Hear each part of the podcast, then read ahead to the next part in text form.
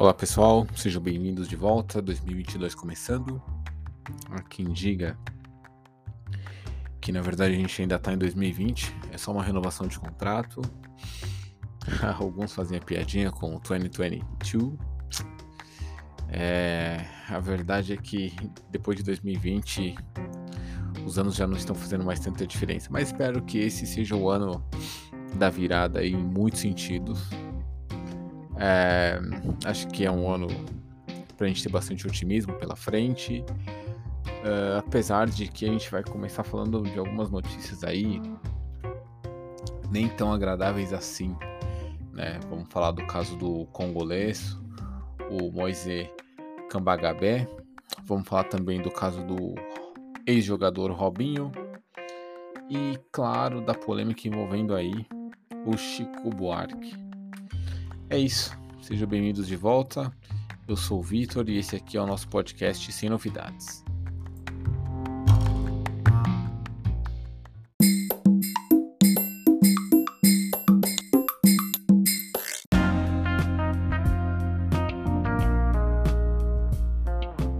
Bom, é, eu vou abrir hoje lendo uma matéria aqui do portal Exame é uma matéria de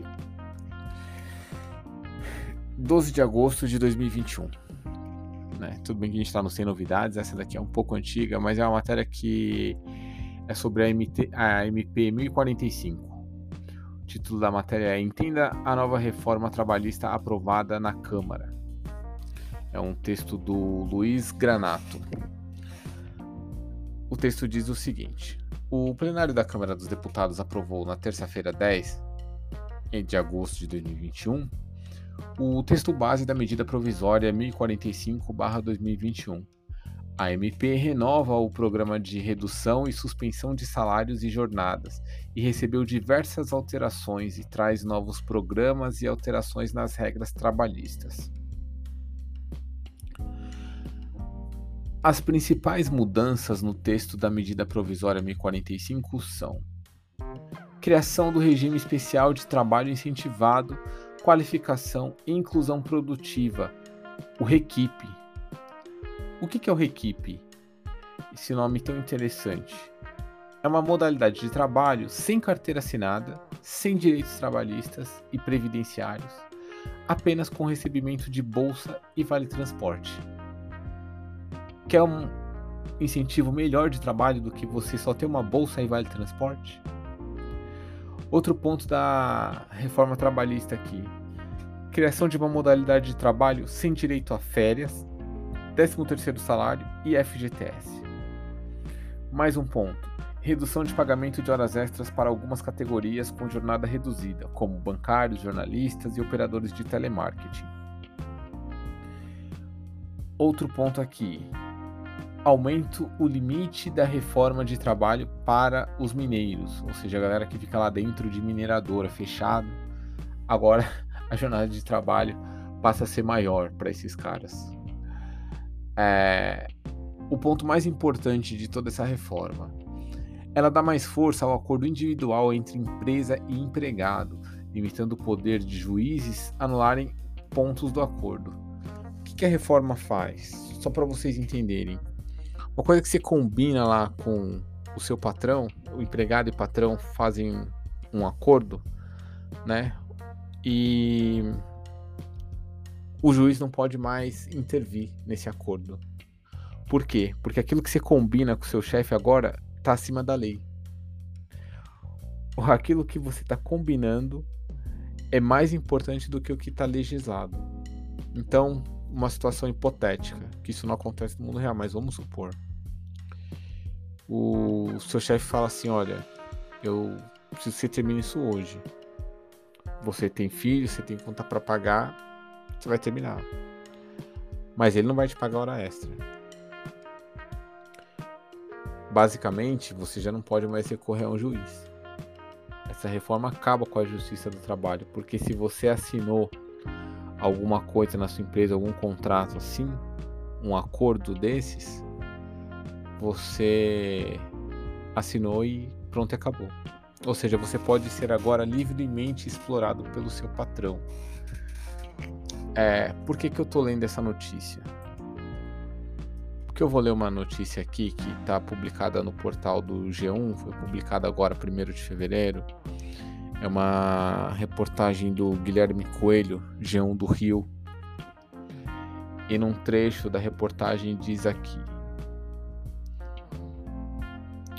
O congolês foi espancado até a morte depois de cobrar 200 reais por duas diárias de trabalho não pagas no quiosque Tropicália na Orla da Barra, na Zona Oeste, segundo a deputada Dani Monteiro do PSOL, presidente da Comissão de Direitos Humanos da Assembleia Legislativa do Estado do Rio de Janeiro, a ALERJ.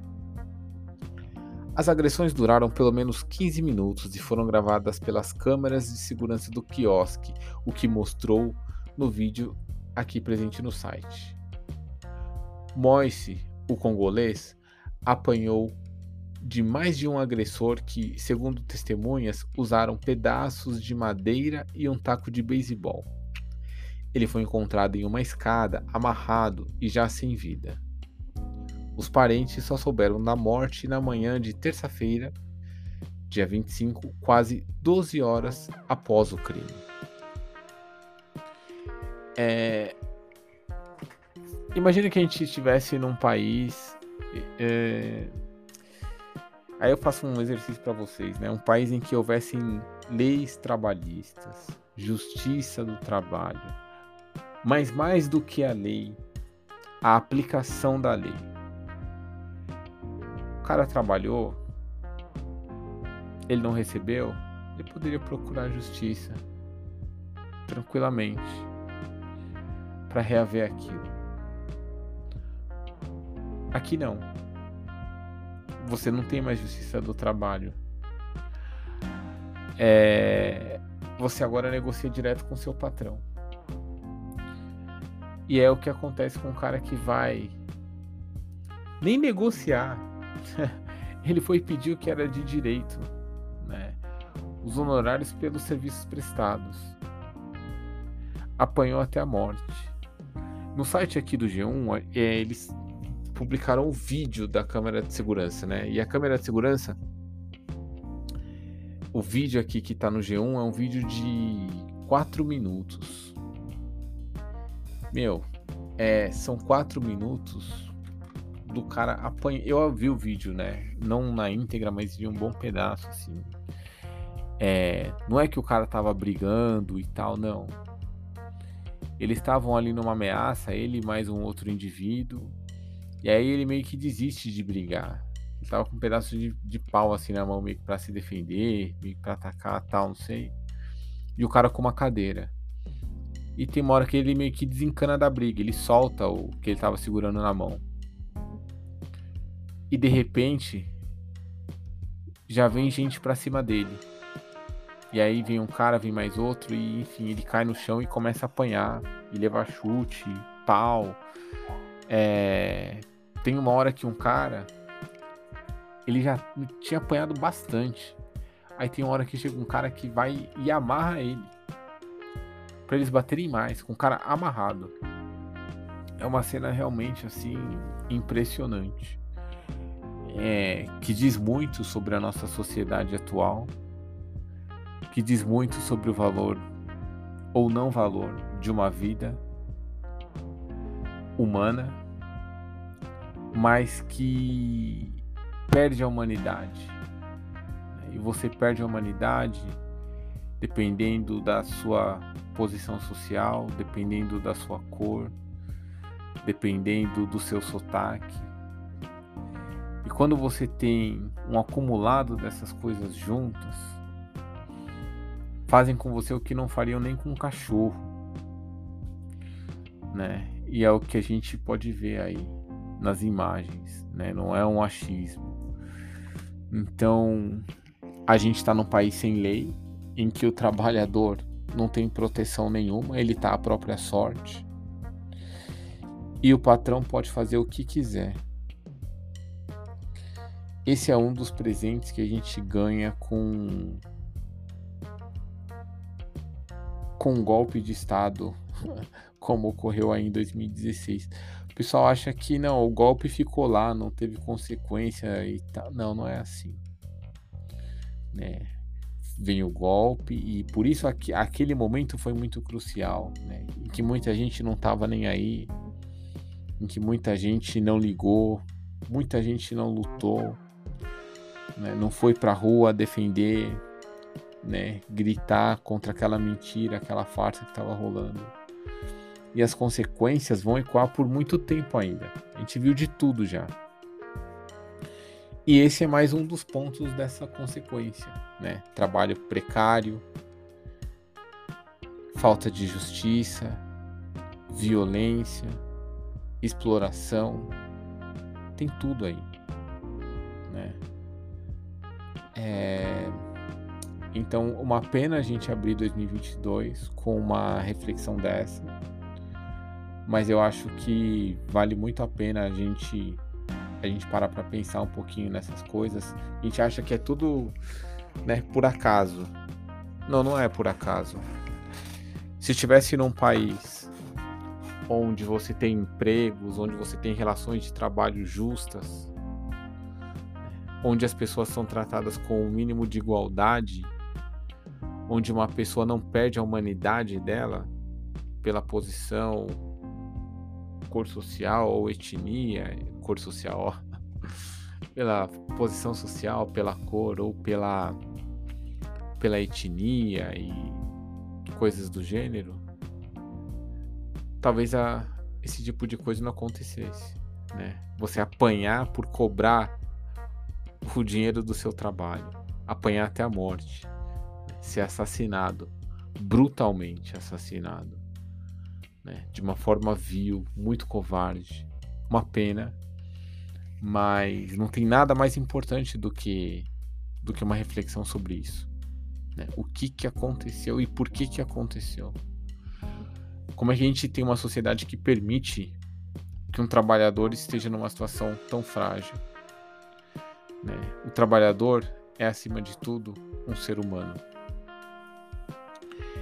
Então, fica aí a reflexão para vocês. Desculpe eu me estender, mas é porque o tema de fato exigia essa importância.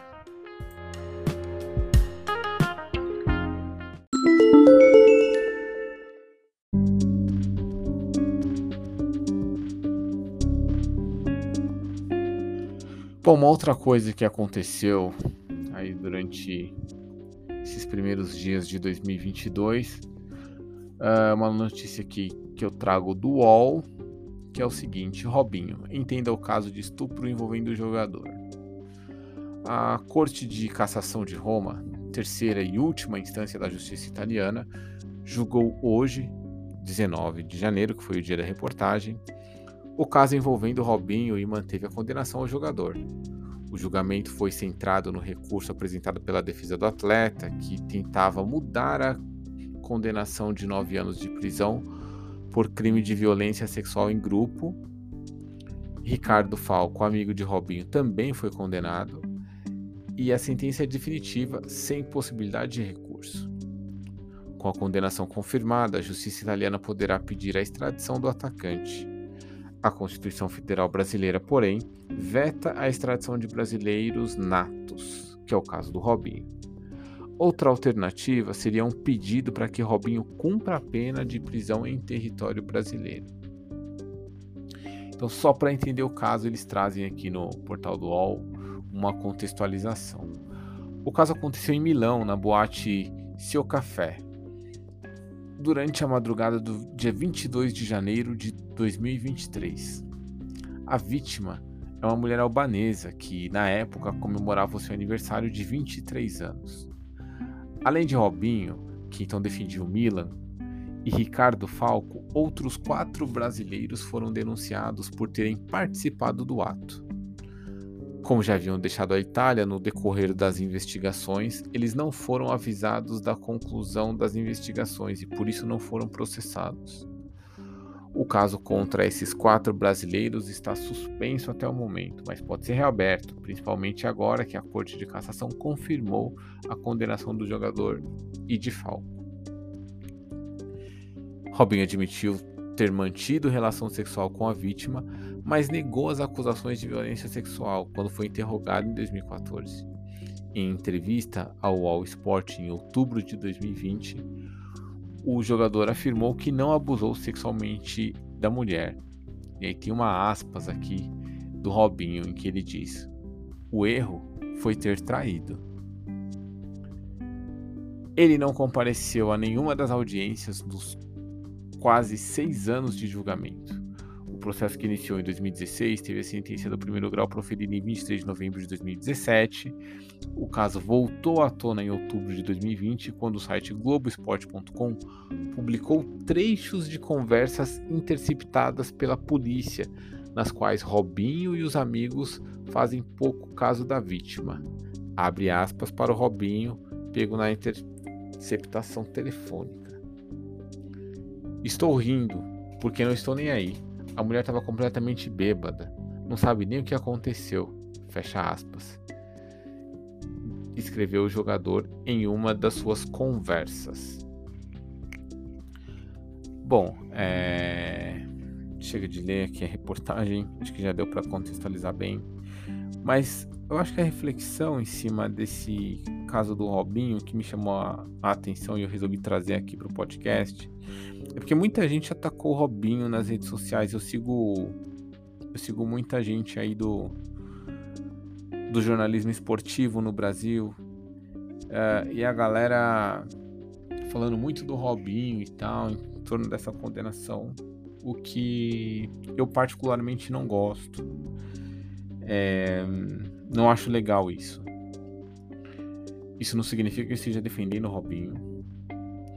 Isso não significa que eu não tenha achado muito justo, legítimo a condenação, é, especialmente, né, por tudo que a gente viu aí ao longo da reportagem. Mas eu acho que apedrejamento moral não ajuda nada, né? Não ajuda nem a nossa sociedade, não ajuda a causa da mulher, né? E, e não ajuda o Robinho também, não ajuda ninguém. Ah, mas o Robinho não merece ser ajudado. Esse não é o ponto. Mas é que eu acho que quando você parte para esse apedrejamento moral, ah, olha o Robinho, o Robinho, o Robinho, você perde uma grande chance de discutir coisas que são muito maiores, que é a violência à mulher. Por que, que esses jornalistas, ao invés de atacarem o Robinho, não fazem um programa de debate né, sobre a questão da violência contra a mulher? Sobre os comportamentos de abuso né, contra a mulher? Ao invés de personificar tudo isso num cara. Como se o Robinho fosse um expoente, né? Não, a gente vive numa sociedade que não é machista, a gente vive numa sociedade em que o homem é entre aspas, não tem obrigação de comer todas as mulheres aí que derem sopa, né? Porque isso é um efeito do machismo. É... A gente não discute nada disso, né? A gente não discute essas coisas. O que é uma pena, porque a gente só perde com isso. Foi uma grande oportunidade de colocar essas coisas na mesa. O caso da dessa albanesa que sofreu esse estupro, ela estava numa situação de embriaguez fortíssima. Fortíssima. Por que ninguém fala das consequências do efeito do álcool? Quantas jovens que passam por situações iguais não conhecem o limite do álcool, não sabem muito bem o que é capaz de acontecer quando você está com uma dosagem alta de álcool? Ninguém falou disso só se preocuparam em tacar pedra no cara. Né? Que eu acho que nenhum ser humano é digno de apedrejamento, né? Seja físico, seja moral. Cara, a justiça condenou. É um trabalho da justiça. A gente não é juiz, a gente, quer dizer, eu acho que não tem nenhum juiz aqui ouvindo meu podcast. A gente não é juiz. Mesmo que fosse juiz, não somos o juiz do caso. Né? Então a gente não teve acesso a todas as provas, a todos os trâmites. E isso cabe à justiça acho também que cabe a todo mundo é querer ou não distância de um sujeito que tenha sido condenado por um crime horrível como esse. E acabou aí, né? é, sem esse negócio de ficar personalizando as coisas. Acho que a gente pode crescer muito é, ampliando o debate e questionando por que, que o homem tem que ter obrigação de pegar todas. Né? Ah, mas se não pega é viado. Então, se você tá num grupo de amigos, né, a pressão que existe é para que o cara faça isso. Por quê? Que isso daí não é debatido na televisão, né? É, por que os efeitos do machismo não são debatidos assim? Em rede? Não, é mais fácil atacar um cara. Né? Então agora que todo mundo colocou o Robinho na lata do lixo, acabou o problema da mulher. Né? O que é uma, uma bobagem esse tipo de coisa. Então fica a reflexão. É, infelizmente, como a gente perdeu a oportunidade de ampliar o debate e de fazer alguma coisa efetiva que vai ajudar a causa da mulher, provavelmente outros casos assim irão acontecer eventualmente. E a reflexão é para que quando esse tipo de coisa ocorrer, a gente não se apequene, a gente amplie. Né? Vocês lembram do caso do William Vac lá, que vazou o áudio falando, ah, porque preto, isso e aquilo. Né? Aí todo mundo atacou o William Vac. A mesma coisa. Atacaram lá o William Vac. Mudou o quê? Nada. Ah, o William Vac perdeu emprego e tal. Beleza. Hoje ele tá na CNN, tá ganhando um belo de um salário, mais do que a maioria que tá ouvindo aqui meu podcast. E o racismo não avançou nada. Muito melhor do que atacar William Vac seria trazer um debate sobre o que é o racismo. Por que, que a gente sente o racismo? Como é que ele acontece? Porque, você entendeu? mas a gente perde essas oportunidades personificando o problema numa pessoa. Uma pena, mas aqui vocês estão ouvindo Sem Novidades, que é um podcast para reflexão mesmo, e fica a dica aí para as eventualidades que a gente possa aproveitar melhor as oportunidades de dor e transformar a dor em aprendizado.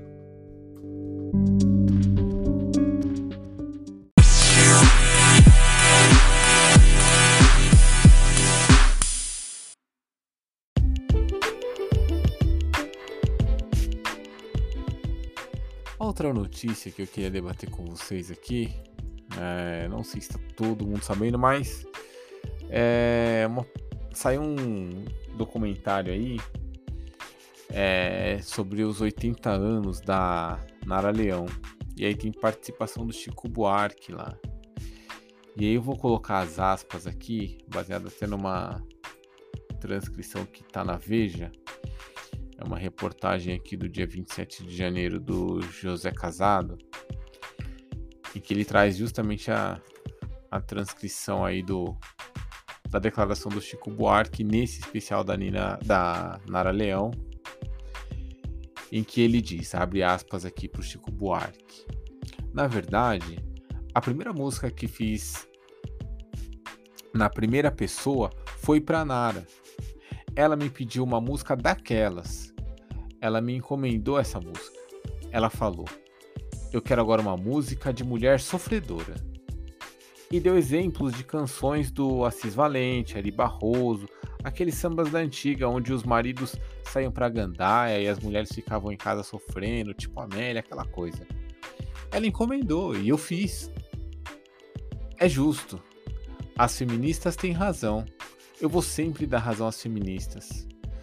Mas elas precisam compreender que naquela época não existia, não passava pela cabeça da gente que isso era uma opressão, que a mulher não precisa ser tratada assim. Elas têm razão. Eu não vou cantar com açúcar com afeto mais. E se a Nara tivesse aqui, ela não cantaria certamente. Fecha aspas aqui pro Chico Buarque nesse trecho aí do documentário. Olha, é, sobre isso eu quero dizer que eu, eu lamento muito. Acho isso um problemão. Sério, de verdade. Primeiro porque gosto muito das músicas do Chico Buarque. Quem me conhece sabe que eu, eu ouço Chico. Pô, com Açúcar com Afeto é uma das músicas mais lindas que ele fez, cara. Mais lindas que ele fez. Inclusive, por coincidência, esses dias mesmo estava no iPod no meu super aleatório random e pô, entrou essa música. E eu canto toda vez que entra, porque eu adoro. É, agora, eu queria saber que movimento feminista é esse que vai proibir o cara de cantar uma música como essa. Né? Que é uma coisa que não faz o menor sentido. O menor sentido. É...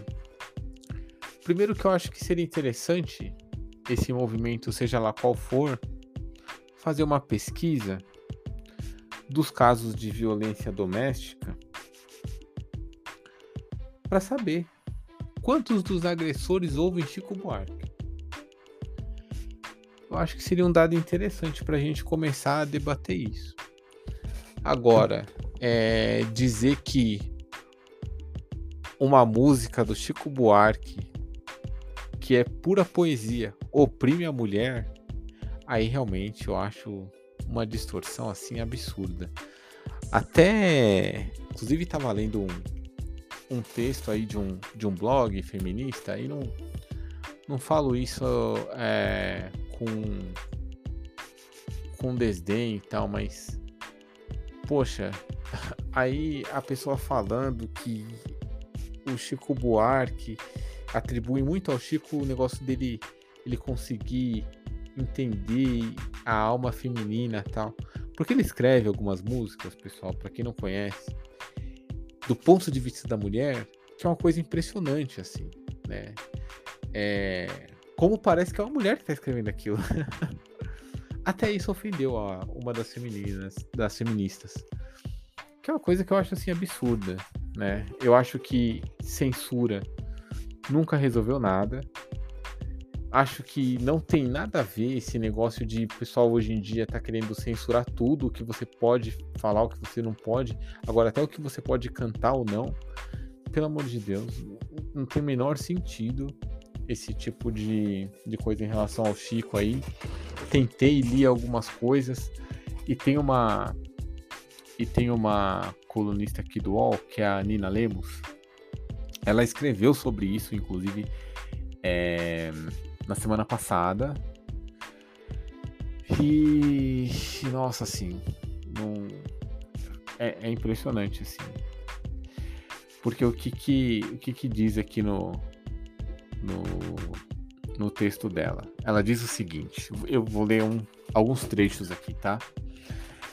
Então, texto aqui da Nina Lemos lá no UOL, quem tiver interesse pode ir lá dar uma conferida. O nome do texto, para quem quiser, é o Chico Buarque decide parar de cantar música machista. Merece aplausos? Cara, dizer que essa música é uma música machista é, é, é muita ignorância. Primeiro porque a música é do ponto de vista da mulher.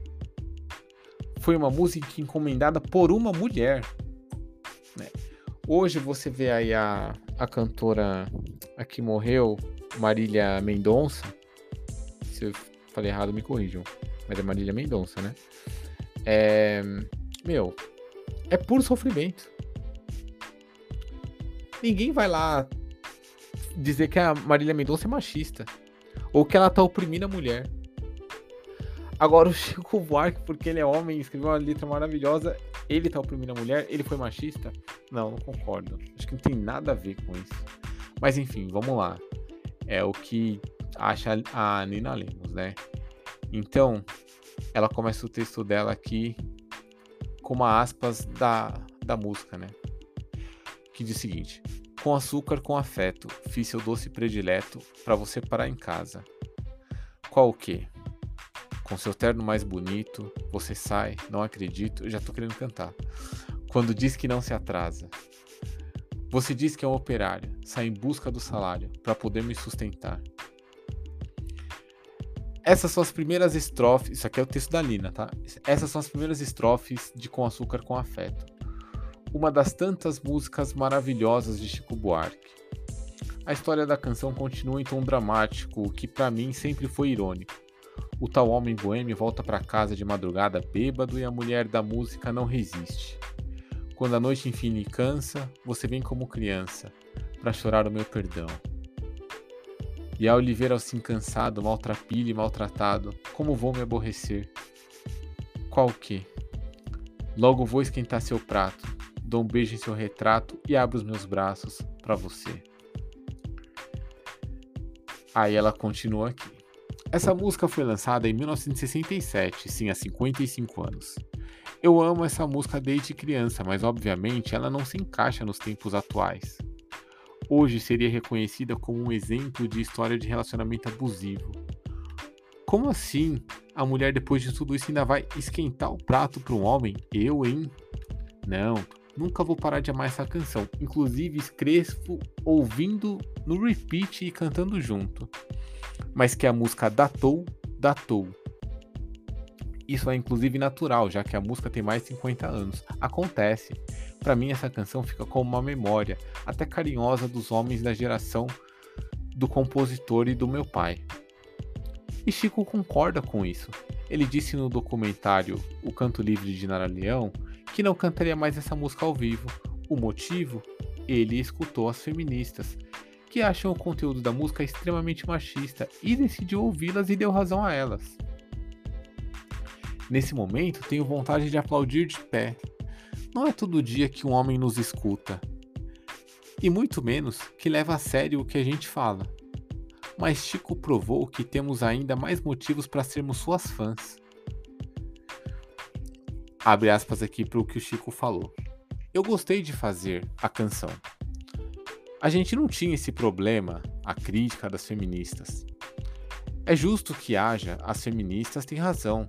Vou sempre dar razão às feministas. Fecha aspas. E aí a Nina continua aqui o texto. É tão raro a gente ouvir um homem falar isso que até nos emocionamos. Confesso que eu pessoalmente gostaria de ouvir essa música em um show. Mas será que faz sentido cantar uma música que datou desse jeito? Meu, peraí. Aí eu vou ter que interromper. Primeiro, é a quarta vez que ela usa essa palavra. O que, que é datar? Ah, é uma música datou. Música tem prazo de validade? é, é isso? Então, você tem um. Você não pode mais cantar um, um samba da década de 30, um clássico dos anos 60, porque datou? Né? Tipo, o que, que é datar? É uma história, é uma poesia. Né? Ah, um livro agora não faz mais sentido porque, não, a história se passa lá em 1862. O que, que eu vou querer ler isso? Né? Perdeu a beleza. Será que é assim? Será que é assim? Ah, então daqui a pouco, ó, essa obra aqui tem um assassinato. É... Vamos proibir essa obra, né? Porque incentiva a violência. O que, que é isso, né? Aí você aplaudir porque o Chico deu ouvidos para um apelo que não faz o menor sentido, na minha opinião, realmente não, não dá para concordar com isso. É... Mas vamos lá. Ela, para fechar aqui o texto dela, ela ela diz o seguinte: A gente compreende que as coisas eram completamente diferentes em 1967, Chico e agradece a sua consideração e admira a sua capacidade de se colocar no lugar das mulheres. Não é censura. Nos últimos tempos, nos últimos dias, quando o assunto veio à tona por causa da série, muitos estão tratando Chico como uma espécie de vítima das feministas. Esses seres considerados por muitos como malignos e capazes de coisas horríveis, se referindo às feministas, né? Mas não foi nada disso ele, Chico, tomou uma decisão, de acordo aqui com o que está no texto da, da Nina Lemos. Sim, homens são capazes de fazer isso sem serem impressionados. A nova pressão. Ele escutou as mulheres, essa coisa tão rara que a gente pede todos os dias, e se colocou no lugar de uma amiga, Nara Leão, que foi quem encomendou a música para ele. É simples assim. Não é de hoje que Chico é conectado com as nossas lutas. Um amigo me mandou uma entrevista que o cantor deu em 72, há 50 anos, para a jornalista Maria Lúcia Rangel. Ali ele fala sobre essas músicas com temática de mulher sofredora que produziu. Abre aspas novamente para o Chico. Em geral, as mulheres das minhas músicas são presas, ficam na janela, não são independentes. É claro que faço tudo isso com uma dose de crítica. Fecha aspas. E aí a Nina continua o texto. Hoje as mulheres são infinitamente mais independentes. Claro, 50 anos se passaram, as coisas mudaram. Com açúcar com afeto, apesar de linda, ficaria realmente estranha num show. cara, como assim essa música ficaria estranha? é, é, é, complicado isso, porque ela diz: confesso pessoalmente que eu gostaria de ouvir essa música em um show. Enfim, é, é muito louco essas coisas, né? Mas vamos lá, para fechar aqui o texto dela, o último parágrafo, ela diz: Não se trata de censura, trata-se apenas de uma atitude de um homem que, aos 77 anos, ainda ouve as mulheres mais jovens e é capaz de levar críticas em consideração. Ai, se todos fossem iguais a você, Chico. Meu, pelo amor de Deus, eu acho que isso não é nem uma, uma luta entre os sexos, acho que não tem nada de opressão. Acho que ninguém vai ficar machista porque tá ouvindo com açúcar com afeto ou música de mulher sofredora. Até porque isso não parou. Isso é repro... os hits da Marília Mendonça. Eu tô com medo de estar falando esse nome errado, tá, gente? Mas é... da Marília Mendonça, se não tiver engano, os hits dela são de quê? Né? E ninguém critica. Isso não incomoda ninguém. Né? Ao contrário, ela cantando isso foi ovacionada aí, teve muito sucesso, gerou muita comoção no falecimento dela, é, não só por ser uma jovem, mas por ser uma perda artística também, né? É, da qual muitas mulheres se identificavam. Quem não conhece a biografia do Chico, você tem música de, de sofrimentos amorosos e de gente se sentindo maltratada, dramaticamente, da forma mais assim assintosa possível, tanto o homem quanto a mulher e, e meu, achar que isso é uma opressão é o cúmulo do cúmulo. Esse tipo de censura não vai dar certo. A galera tá censurando tudo hoje. E isso vai acabar voltando como um bumerangue da pior forma. Eu acho que a gente tem que ter liberdade plena é um dos direitos fundamentais da democracia, o direito de expressão. É, tudo bem que eu não considero a música agressiva, nem um hino de violência contra a mulher. Acho que nenhum cara vira machista por ouvir Chico Buarque. É, e nenhuma mulher vai ser oprimida por ouvir Chico Buarque, né? Pelo menos eu, eu penso que não. É, mas a arte tá aí, a música tá aí, e vê quem quer, ouve quem quer. Agora, você censurar essa cultura do cancelamento para variar, né? Olha, a gente não quer porque a gente se sente ofendido. E aí o cara é, tem que parar de, de fazer as coisas que ele faz com maestria. É uma pena. É uma pena. A censura nunca foi uma coisa boa. Eu nunca vou apoiar. Sempre vou ter nojo de censura. É, seja lá qual for. E fica a reflexão para vocês, pessoal. Vou fechar o podcast com com essa crítica aí ao Chico e a esse movimento completamente sem sentido, é, que é o movimento não o movimento feminista, não me entendam mal, ao qual eu apoio muito, é, mas uma crítica ao movimento do cancelamento, ao movimento da censura. A censura que está vindo pela esquerda. Que é um, meu, isso é um problema que vocês ainda não têm dimensão, mas tudo bem. É isso, pessoal. Um grande abraço para vocês. No próximo pod vou fazer é, dica de filme, vou fazer análise de filme também. Mas estou voltando de férias, tempo apertado e por enquanto a gente vai ficar por aqui mas a gente volta muito em breve. Um grande abraço para todos vocês, ótimo 2022 e meu, não andem na onda. É até melhor remar contra a maré, porque a massa geralmente está enganada.